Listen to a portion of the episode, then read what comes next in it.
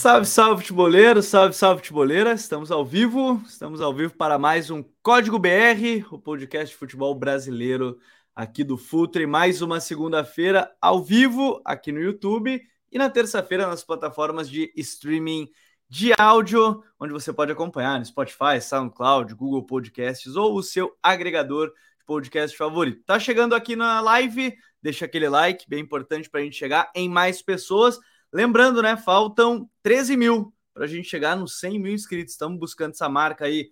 Olha, eu aposto até o meio do ano, né? Mas vamos lá, conto com vocês, compartilhando com os amigos, mandando para o pessoal aí que a gente vai chegar nesse, nesse número. Eu sou Gabriel Corrêa, para quem não me conhece, analista aqui do Futre, coordenador de conteúdo aqui do time. Aqui ao meu lado hoje, Douglas Batista. Tudo bem, Douglas? Seja bem-vindo para mais um, um, um, código BR para um tema que acho que isso gera bastante discussão, hein? Tudo certo?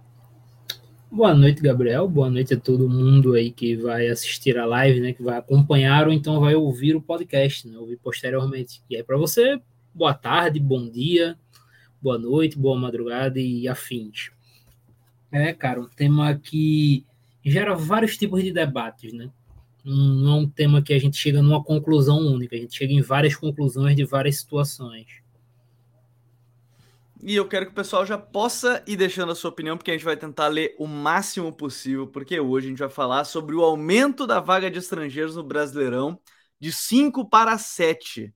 Essa é a ideia de boa parte dos clubes da Série A do Campeonato Brasileiro. Né? Os clubes eles formaram um bloco por aprovação de novo limite dos estrangeiros. O bloco ele é encabeçado por Atlético Paranaense, Corinthians, Flamengo, Grêmio, Santos e São Paulo. Dito isso, alguns outros clubes eu sei que apoiam essa mudança. Né? O São Paulo é o líder do movimento, porque tem oito estrangeiros no seu elenco, seguido pelo Atlético, que tem sete, o Corinthians tem seis, Grêmio também tem seis e o Flamengo tem quatro. Os times que contam aí com bastante estrangeiro. Flamengo ainda todos podem né, é, entrar em campo de uma só vez. Nos outros, não.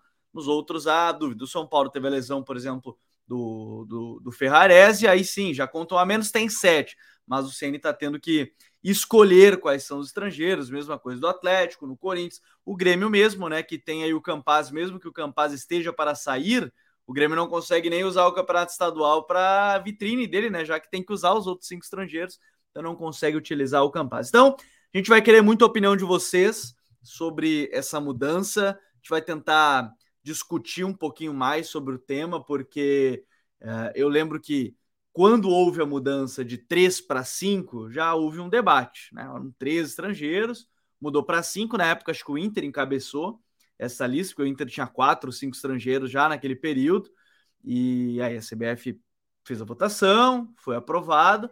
E agora a ideia de 5 para 7, a comparação é realizada mais com até outras competições da América do Sul, né, que possuem aí limite às vezes de 5, 6. O Campeonato Colombiano, por exemplo, são oito estrangeiros que é permitido e, óbvio, fazem a comparação também com o futebol europeu, utilizando a União Europeia, né, que aí o jogador não entra como né, estrangeiro. A gente pode até discutir é, sobre isso também. Então vocês podem mandar a opinião de vocês que a gente vai tentar ler o máximo de opiniões possível por aqui. De cara, eu acho que a gente está falando de um tema que evidencia talvez o pedido dos times, ou Douglas, primeiro, força financeira dos clubes, né? Porque é, o futebol brasileiro em si, mais do que qualquer outro aqui da América do Sul, tem poder financeiro para garimpar todo o mercado por aqui, conseguir grandes contratações é, de vários jogadores de outras nacionalidades. Então, já começa talvez essa ideia também para tentar escancarar um pouco, será, desse, desse poder financeiro do, dos clubes brasileiros em relação aos outros? Aumentar a disparidade, né? Acho que essa talvez seja a, a, grande, o grande ponto. É, um time de Série A, assim, um time de, da parte de baixo da tabela, vamos botar assim, é, ele consegue claramente, com, eu, diria, eu não diria nem com tranquilidade, mas ele consegue tirar jogadores de vários, de vários locais, assim, de times importantes de Equador, de Chile, por aí vai, porque é uma diferença financeira realmente brutal.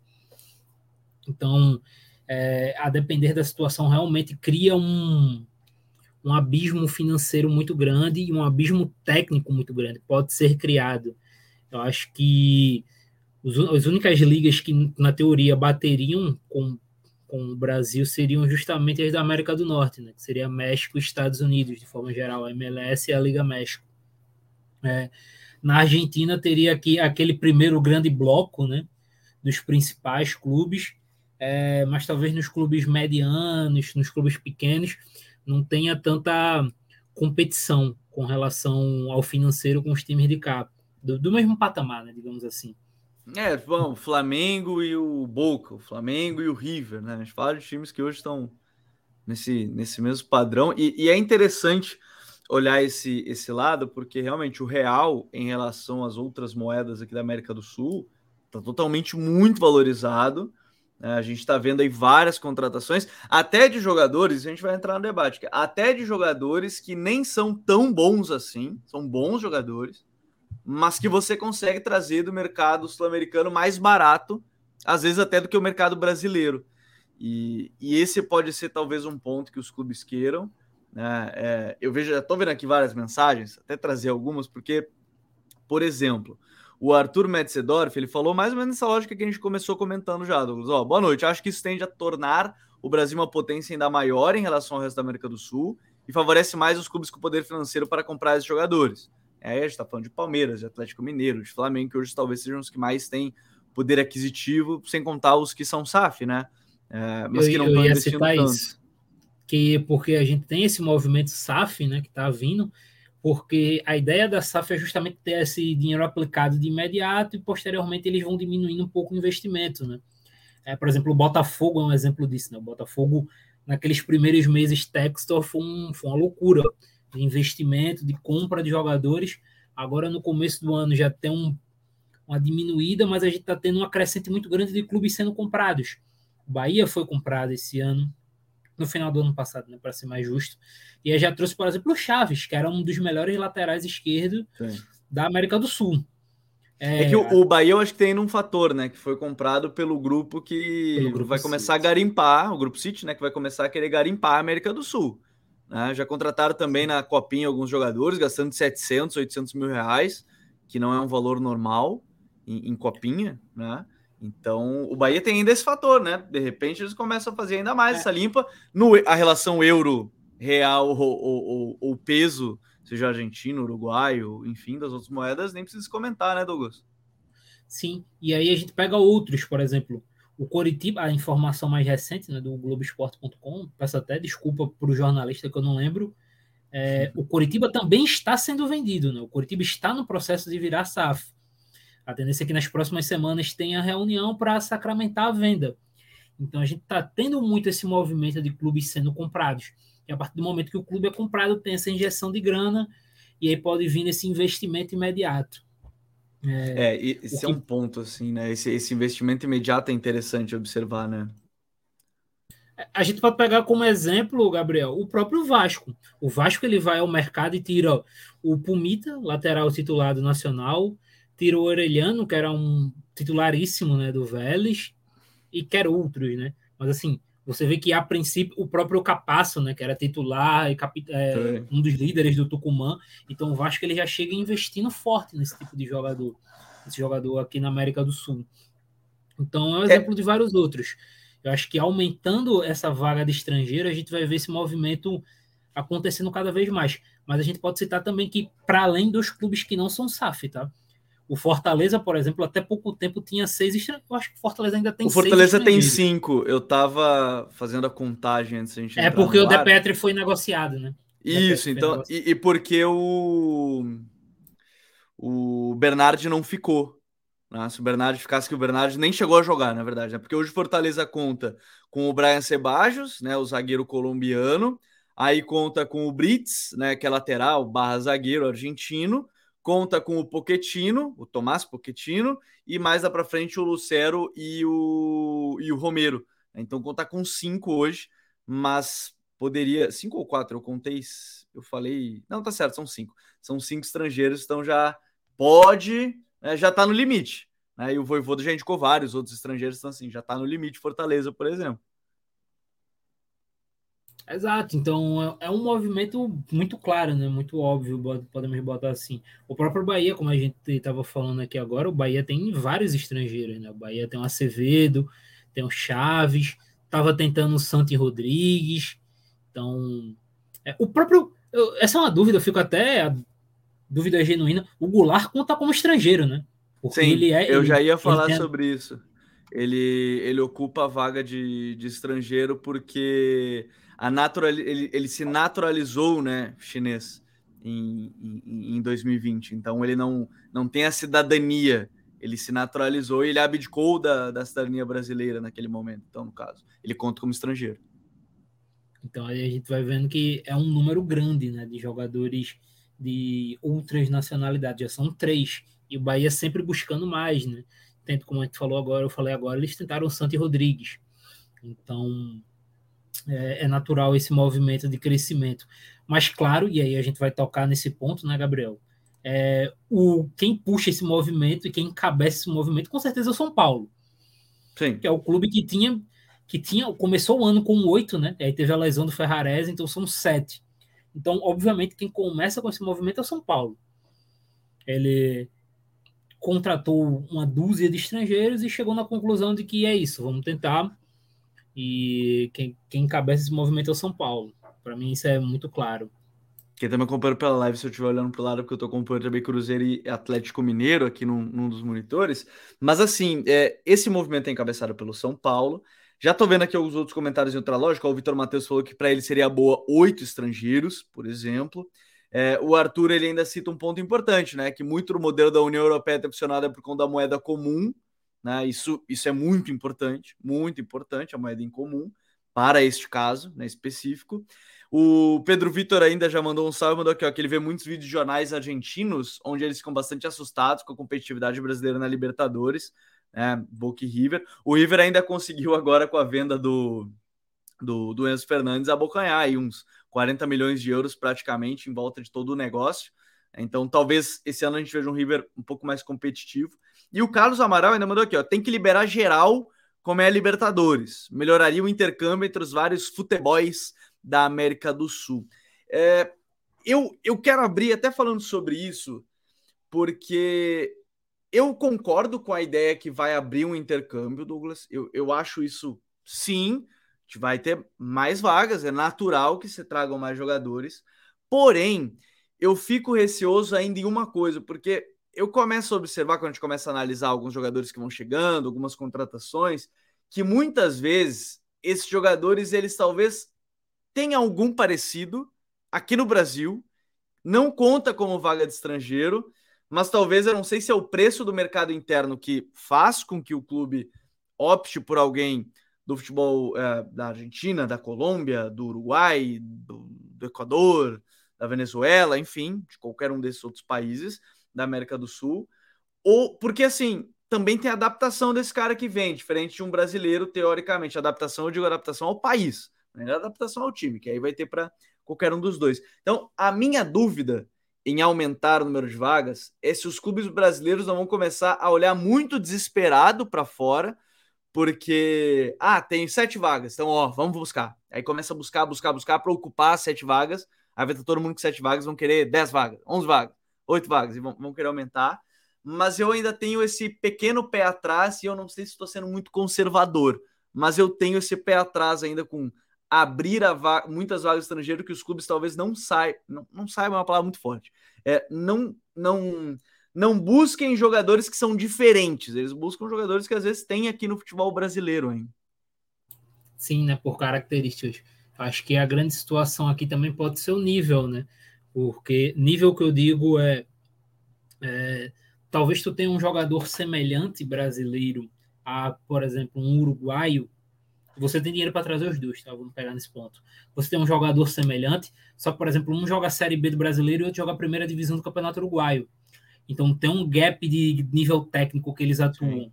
Então pode ser que a adaptação desse jogador tecnicamente a essa liga pode ser mais fácil, porque ele estava jogando numa numa liga mais competitiva. É, mas, claro, obviamente tem ligas que na própria América do Sul que a Série B é tão ou mais competitiva, né? É, mas assim, pegando esse exemplo raso, assim, Acho que a questão de competitividade é um ponto, é um fator. É, e claro, a questão financeira. É, é, porque, da mesma forma que pode sair mais caro um jogador vindo de fora, ele também pode sair muito mais barato. É, a gente está falando aqui, a competição do mercado interno no Brasil está muito alta. Sim. Pode, sim. Nós podemos pegar o, o Vasco como exemplo. Está falando de clube SAF. O Vasco trouxe Léo, Piton e Jair por muito dinheiro. Muito dinheiro investido. É, o mercado inflacionou. Aqui o, o, mercado inflacionou pra caramba, né? Isso é um, isso é um fato, né? A gente não tá dizendo que o jogador aí é ruim. O Léo, por exemplo. Mas é, 15 milhões de reais talvez seja muito pelo Léo. Mas ele é bom zagueiro, tá jogando muito bem pelo Vasco, inclusive. Exato. Então, esse é o grande ponto. São, são bons jogadores. Só que talvez tu encontre um mais barato em um outro local do fora do país. Então, nível semelhante, dinheiro um pouco mais barato, então pode ser mais interessante. É, são situações aí que podem ocorrer. É, como o rapaz falou aqui, o, o Gabriel, né? O jogador brasileiro está cada vez mais caro. É, os, os Gabriel vão dominar o mundo, né? Vão, vão. Já falei, cara, é, toda semana eu, eu vejo pelo menos uns 50 Gabriéis comentando, seja aqui os vídeos, as lives. Já era, mano, é domínio. Isso aí vai ser domínio. É, mas assim, o jogador brasileiro ele tá muito inflacionado nesse sentido. É, principalmente pós-SAF, né? Os clubes estão gastando muito dinheiro. Eu falei do Vasco, vamos pegar o Bahia. O Bahia ele fez algum, se eu não me engano, o Bahia bateu duas vezes o recorde de maior compra da história do futebol do Nordeste nessa janela com o Marcos Vitor, zagueiro. Se eu não me engano, com o Biel também ele chegou. Não, e as outras entraram em top 10, né? Tipo, não bateram o recorde, mas é entre em top 10, né? O Diego Rosa, né? Que eles compraram também do Grupo City, do, do Manchester City, né?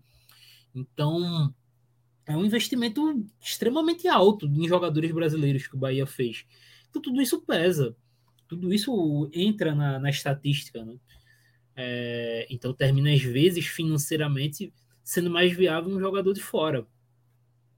É, esse é um ponto, né? Eu, eu gosto dessa lógica também porque é bem verdade que todo mundo tá, tá, tá entrando aqui por esse lado de que o jogador brasileiro tá ficando mais caro, né? E, isso para mim é um fato, porque para mim também tem o um ponto de a qualidade técnica aqui, o nível competitivo do Brasileirão, ele é o, ele é o mais competitivo das ligas da América do Sul, para mim. Ponto. Aí você pode colocar ali a Argentina em segundo, Uruguai em terceiro e você tem o Equador. Né? Eu acho que hoje são as quatro principais ligas. Isso está muito estampado também no, no próprio futebol é, das seleções, em termos de classificações, jogadores estão sendo formados. Para mim, isso está mostrando que essas são as, hoje as quatro principais seleções do país, ou melhor, do continente: né? Brasil, Uruguai, Argentina e, e Equador, não necessariamente nessa ordem, porque a Liga do Chile, a Liga Colombiana, uma outra liga, ainda tenho essa, essa dúvida quanto a, quanto a isso, né? Uh, talvez por nível de exigência físico, coisas nesse sentido, mas uh, esse ponto da, da Liga Brasileira, Liga de, de a, a, competitividade, né? Que até algumas pessoas comentaram aqui sobre a possibilidade até o mercado brasileiro é, ter uma deflação se todo mundo começar a buscar na América do Sul, né? Ou o mercado da América do Sul inflacionar, tem essas duas, duas, duas possibilidades, é que os clubes eles começam a de repente abrir essa porta. Você falou do São Paulo, porque naturalmente ficou mais barato, né? E, e o mercado interno ficou, ficou muito caro, mas também eu não sei se isso não pode fazer. Eu tô querendo sempre trazer o contraponto, porque eu acho que é legal a gente debater aqui, o pessoal comentar. Que é trazer, se a gente está falando que a Liga Brasileira, que hoje tem os cinco estrangeiros, ela tem um nível muito pró, muito, é, não sei se muito maior, mas maior, de maior competitividade. Se começar a buscar muitos, e, e eu quero que se abra, porque se o clube quiser contratar, contrata. Isso é o, se o jogador for bom, ele vai ser bom. Às vezes o jogador bom ele vai direto para a Europa, não vai nem passar aqui. Aqui pode vir a ser. Mas é, é se não vão começar a contratar por contratar só. O meu medo é basicamente esse. Não sei se os clubes vão começar a ficar assim, contratar por contratar, só por ser mais barato também. Ah, eu acho que é uma possibilidade bem viável de acontecer. Eu acho que diria bem normal, inclusive. O que não é positivo, obviamente. Não está falando de algo necessário. Nem todos os nossos comentários aqui vão ser bons, tá? É, mas sim, eu acho que é algo bem, bem natural. E vai acontecer em alguns locais, em alguns clubes. Vai acontecer isso. Vai chegar e dizer, pô, a gente precisa de um cara que a gente tem duas vagas de estrangeiro, esse cara aqui é barato, mais barato, vem embora. Então, são, são situações que eu acho que realmente vão acontecer. Mas assim, já acontece hoje, né? Com cinco vagas. Com sete vai expandir mais. E com sete, quando for expandindo mais ainda, né? É sempre bom destacar que esse projeto de aumentar o número de vagas, ele está voltando agora, mas ele não é de hoje, né? Tem, tem um certo tempo. É, mas sim, eu acho que vai acontecer. Acho que é algo até comum. Como eu disse, acho que é o que acontece hoje já.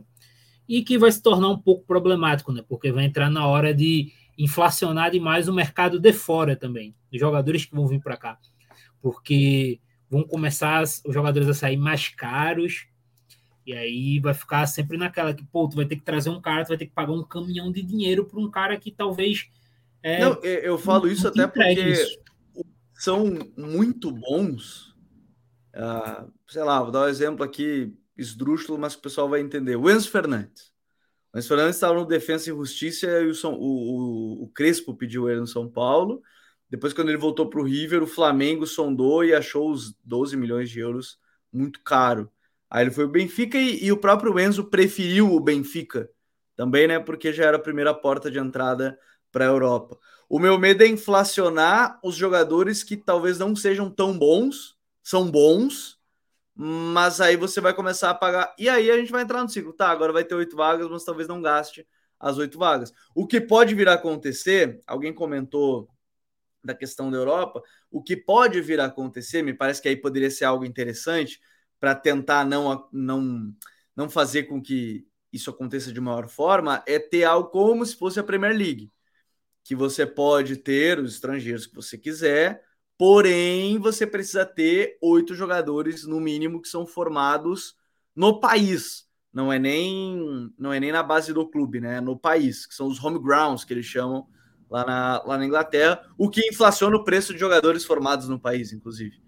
Mas, de repente, pode ser um, uma forma. Ah, aumentei, mas talvez tenha que se usar aí mais jogadores é, formados aqui no país, algo assim, né?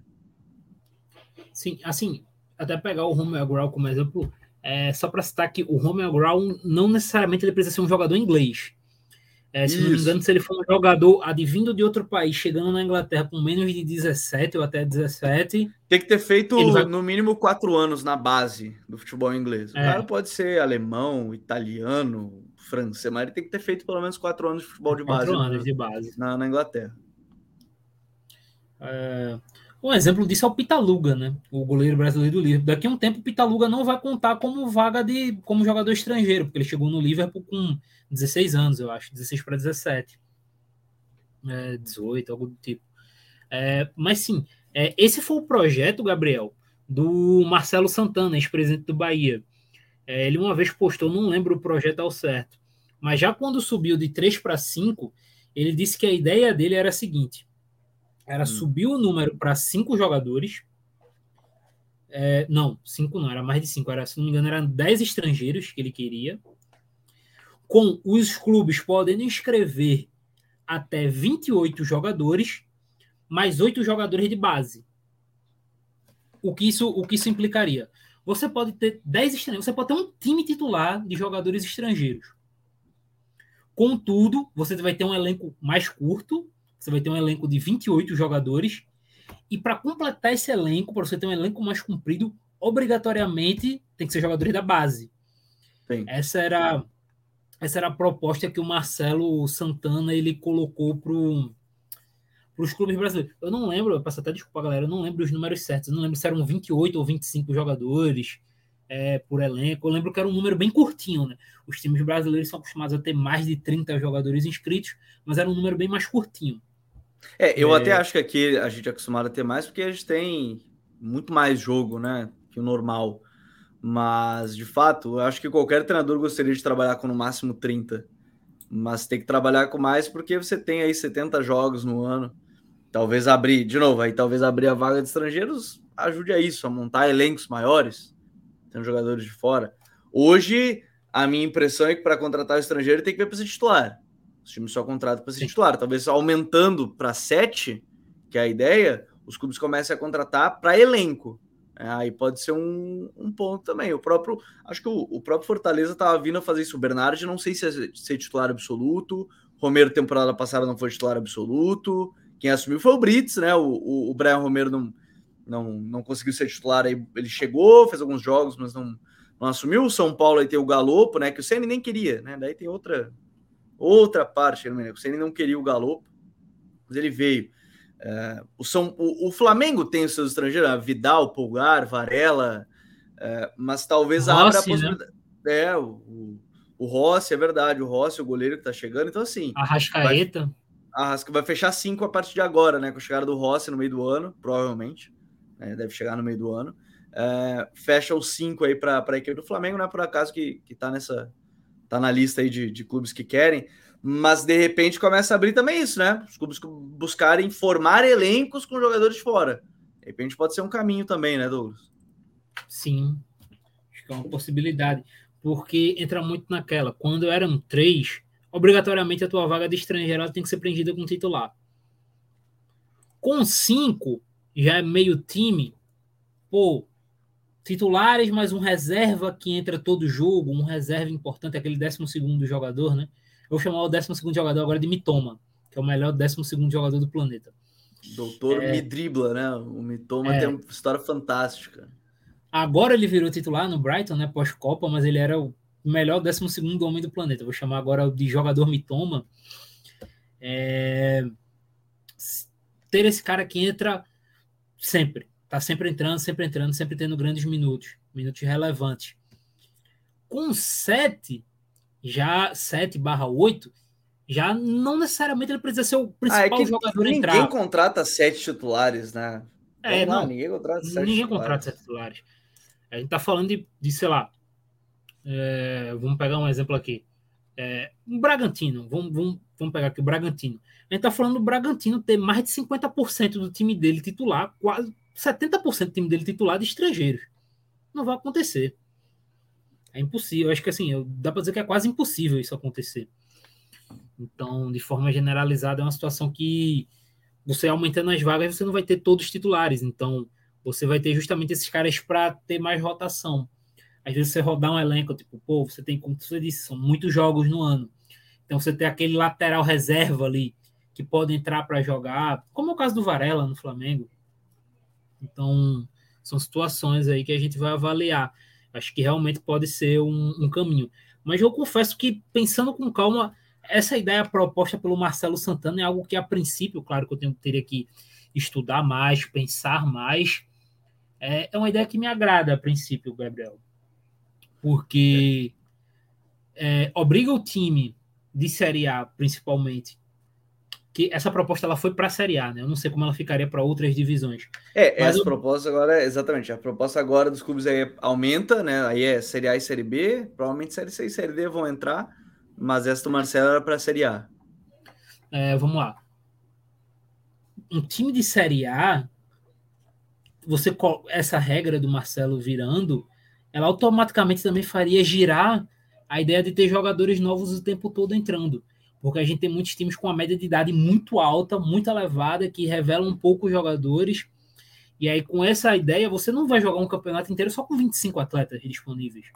Então, você vai ter que estar tá girando o tempo todo. Então, pode aumentar a rotatividade de jogadores jovens. É, então, pensando até no fato do Brasil, por mais que domine aqui na América do Sul ser um mercado exportador, essa ideia de aumenta o número de estrangeiros diminui o número total de vagas e coloca o resto para jogadores jovens, jogadores de base, me parece interessante. Acho que seria talvez a medida ideal, sem pensar muito assim. É, porque a gente está falando de algo que é, talvez a dúvida, alguns torcedores ainda olhem por essa ótica, e até vou trazer aqui alguns recados antes. Só pode mandando a opinião. O Vitor Matheus, São Paulo tem sete. O São Paulo são são oito, porém sete disponíveis, né? Porque hoje conta com o Alan Franco, Arboleda e o Ferrarese, os três defensores, três. Aí conta com o Jackson Mendes, Gabriel Neves, cinco. Galopo 6, o Caleri 7 e. Por que, que eu tava contando 8 então nessa, nessa brincadeira? Orejuela. O Orejuela. O Orejuela 8, tá aí. Então eram 8 e tem 7 disponíveis agora.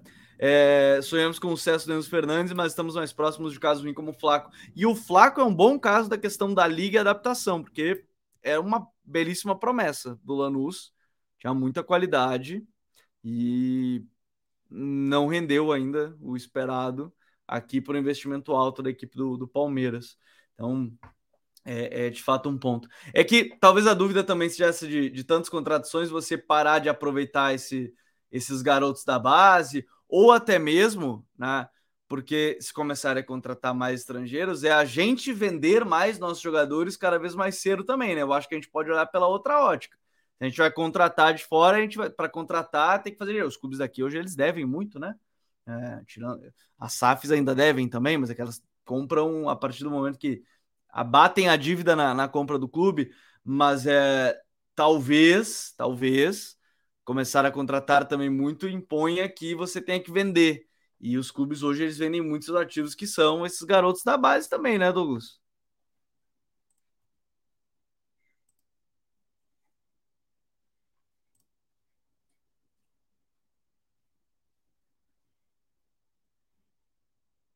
Se ele trancou, agora ele volta. Daqui a pouco aqui o o Douglas volta já aqui com a gente no, no Código BR, mas é o seguinte, ó, vocês podem mandando os recados de vocês, ó, o Pedro Vitor até lembrou, o Merentiel também não rendeu pela adaptação, quando foi usado jogou bem, mas pela adaptação foi emprestado, a adaptação conta muito para um estrangeiro.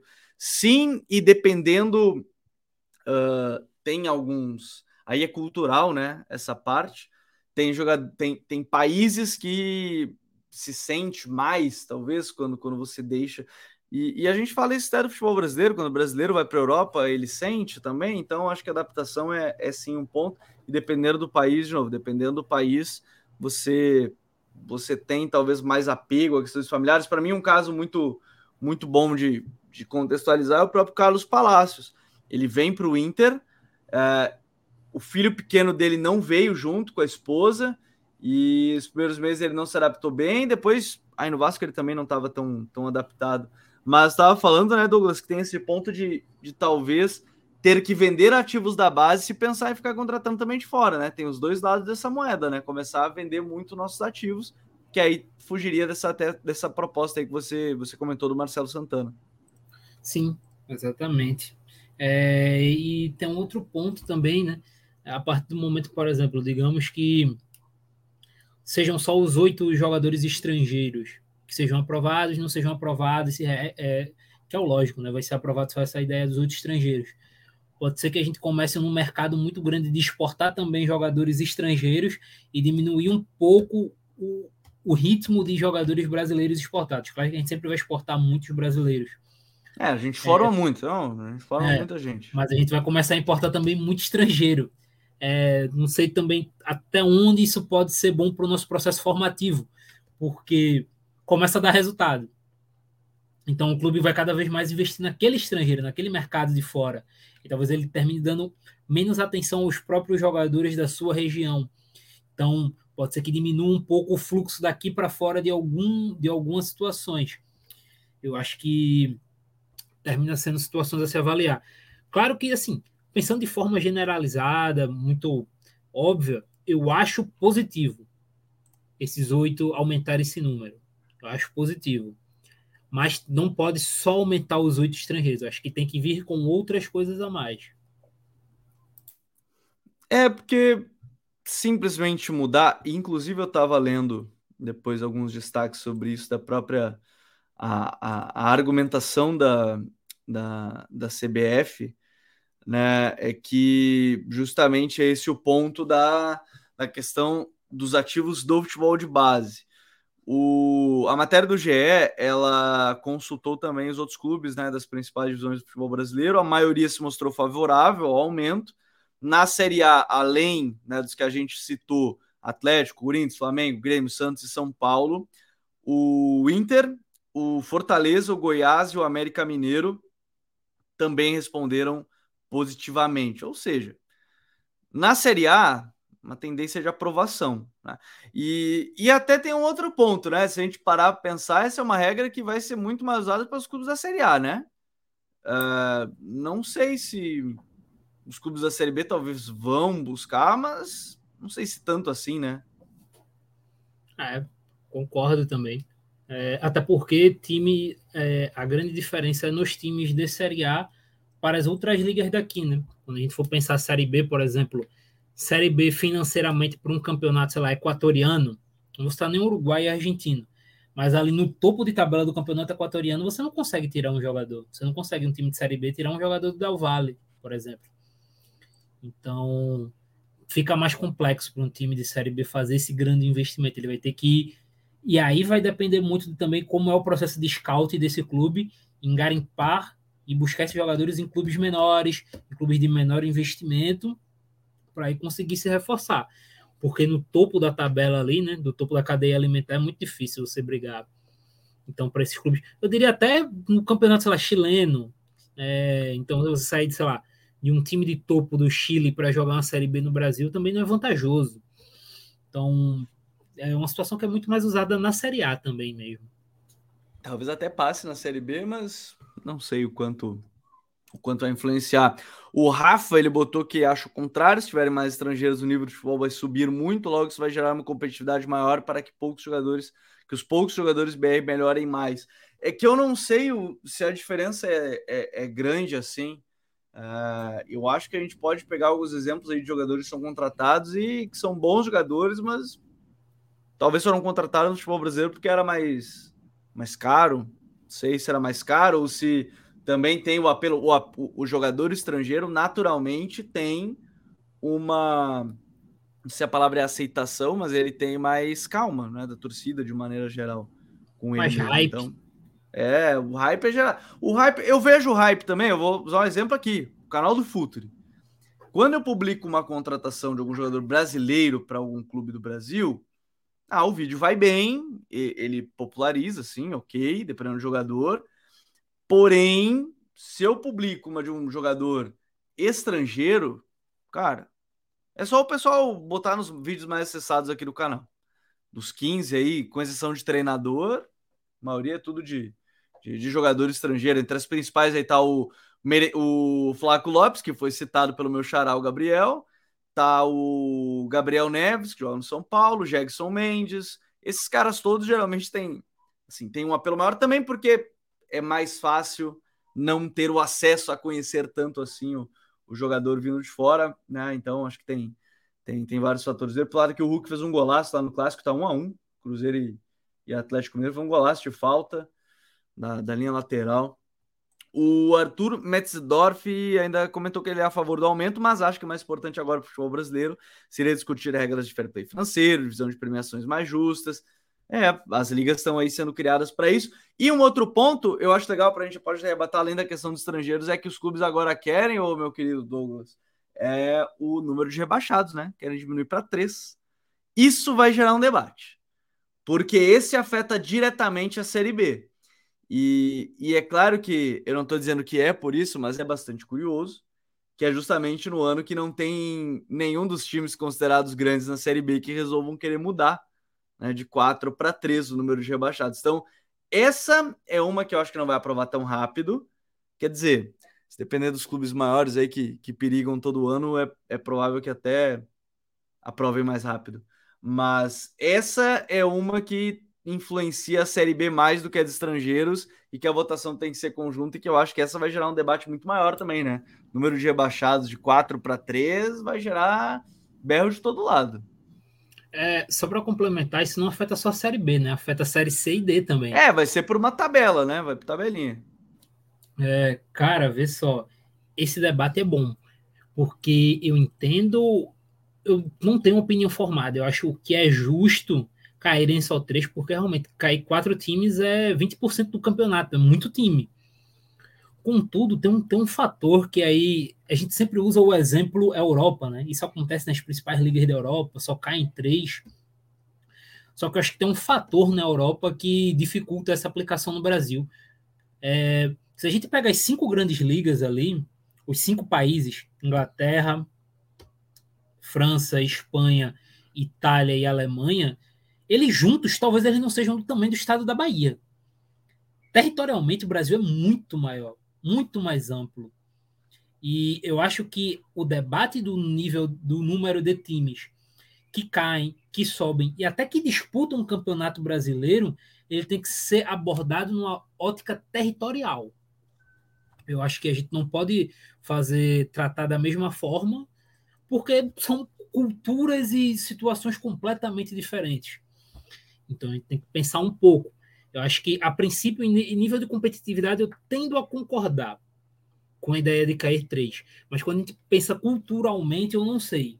Eu não sei, eu confesso que eu teria, eu teria que pensar um pouco mais, teria que refletir um pouco mais. É, o Gabriel Airoso botou que dois rebaixados, mas playoffs. Eu, assim, de cara, sem refletir tanto assim, mas pensando rapidamente, tenho a impressão que os ter três rebaixados te obriga a subir de nível.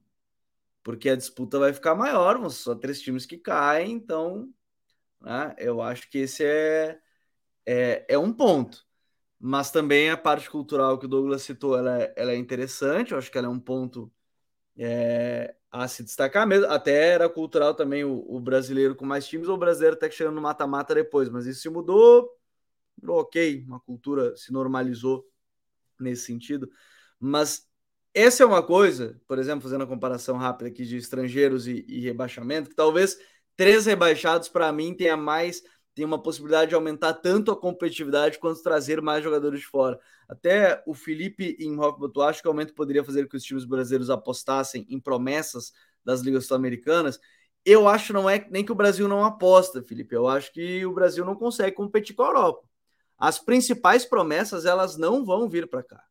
Vai ser muito difícil. Sexta-feira, inclusive, vai sair o podcast, o The Pitch Invader. A gente vai falar sobre isso com um cara que entende disso. Deixa eu conversar com o, a, o observador técnico do Liverpool na América do Sul. Tá? Pouco então, famoso assim, esse, né? Pouco famoso. Então, assim, sexta-feira a gente vai falar sobre esse tema, inclusive, porque os, ele vai falar justamente sobre essa questão da observação, futebol sul-americano, futebol brasileiro, por que não se aposta, entre aspas, no, nas promessas daqui. Bem legal. Sexta-feira já anotem na, na agenda de vocês. Mas eu tenho a impressão que ter só três rebaixados talvez ajudasse a aumentar, porque aí sim, aí você quer ficar na primeira divisão e só três caírem até a reta final, vai ter chance de alguém cair ali naquela aquela briga que hoje naturalmente acontece, mas ia aumentar. Eu, eu tenho particularmente essa impressão. Não sei você olhando por essa ótica aí, Douglas. É, eu acho que tem duas óticas aí é, aumentaria a competitividade, não só na Série A, mas também em todas as outras ligas, né? Para você subir é mais loucura, pô, da Série B. Você subir da Série B para a Série A com três vagas é completamente diferente. É... Inclusive, antes era ainda mais louco, né? Que antes eram duas. É... Mas, assim, aumenta o nível de competitividade, só que aí tem, também tem um ponto. É, pensando em venda de liga, pode ser que diminua a questão da emoção, né? Porque existe um ponto de, por exemplo, vamos imaginar numa Série B para a Série A, os três que vão subir. É, normalmente a briga é pelo quarto lugar. Existe uma chance grande das três vagas estarem definidas com as três rodadas de antecedência, assim como o rebaixamento. Normalmente a briga para não cair é entre 16 e 17, 15, por aí. Porque a galera que está ali abaixo está realmente abaixo. É, então, sabe, eu acho que em termos de venda, talvez não seja tão positivo assim. É, talvez uma situação de playoff mude um pouco isso. Eles queriam, se eu não me engano, três rebaixados e a quarta vaga ser playoff, né? Só que desistiram da ideia porque. Pô, essa aí eu gosto também. O playoff eu gosto da ideia sempre. Eu é, acho que porque... gera um entretenimento bom. Se eu não me engano, a, a, a, o motivo foi questão de risco de violência pós-confronto. Então eles meio que desistiram da ideia de os quatro, o quarto da Série B contra o décimo sétimo da Série A e essa briga aí. É, mas eu também gostaria, acharia interessante. É, é, é que os playoffs traz. É, é claro que é sacanagem. Às vezes a gente pode olhar pelo já, é sacanagem pro time que tá subindo, né? O terceiro ou o quarto que vai pro playoff, mas. E dá mais uma chance pro time que tá caindo, mas pensando em público, é que aqui, infelizmente, essa parte da violência para mim é, é, uma pena. Aqui no clássico eu estava acompanhando, jogar até tênis no, no, meio do gramado ali depois do 1 a 1 do Atlético Mineiro. O cara vai voltar só com um tênis. O outro ele tocou pro gramado, não sei, ele vai voltar ali descalço de um pé. Mas é, que em termos de produtos talvez venda, mas aí vai abrir o debate que alguém comentou aqui que tem que pensar em outras coisas e, e tudo mais mas é, são essas talvez pequenas mudanças que podem ajudar. Ou então uma simples mudança, padronizar gramado, são coisas simples que poderiam já ajudar tudo que talvez estejam pensando né, do futebol brasileiro, de, de querer melhorar, padroniza gramado, padroniza outras coisas também, né, Douglas? Cara, eu acho que são duas, duas coisas para mim que o futebol brasileiro demora muito para fazer, tá demorando muito para fazer, que é padronizar gramado, uma. É, não diria nem padronizar no sentido de ser a mesma qualidade, mas ter um, um nível aceitável, digamos assim.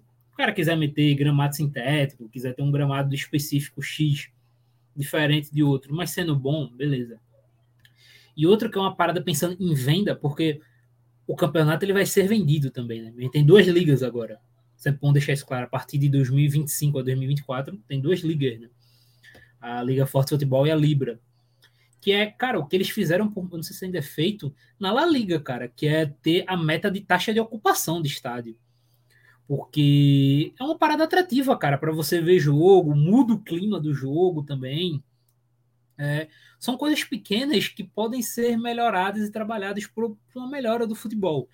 É muito mais agradável você ver um jogo de estádio cheio do que um estádio vazio. Ponto. Isso para mim é, é óbvio. É, futebol é para torcida, então é, são situações aí que eu acho que poderiam ser pensadas, né?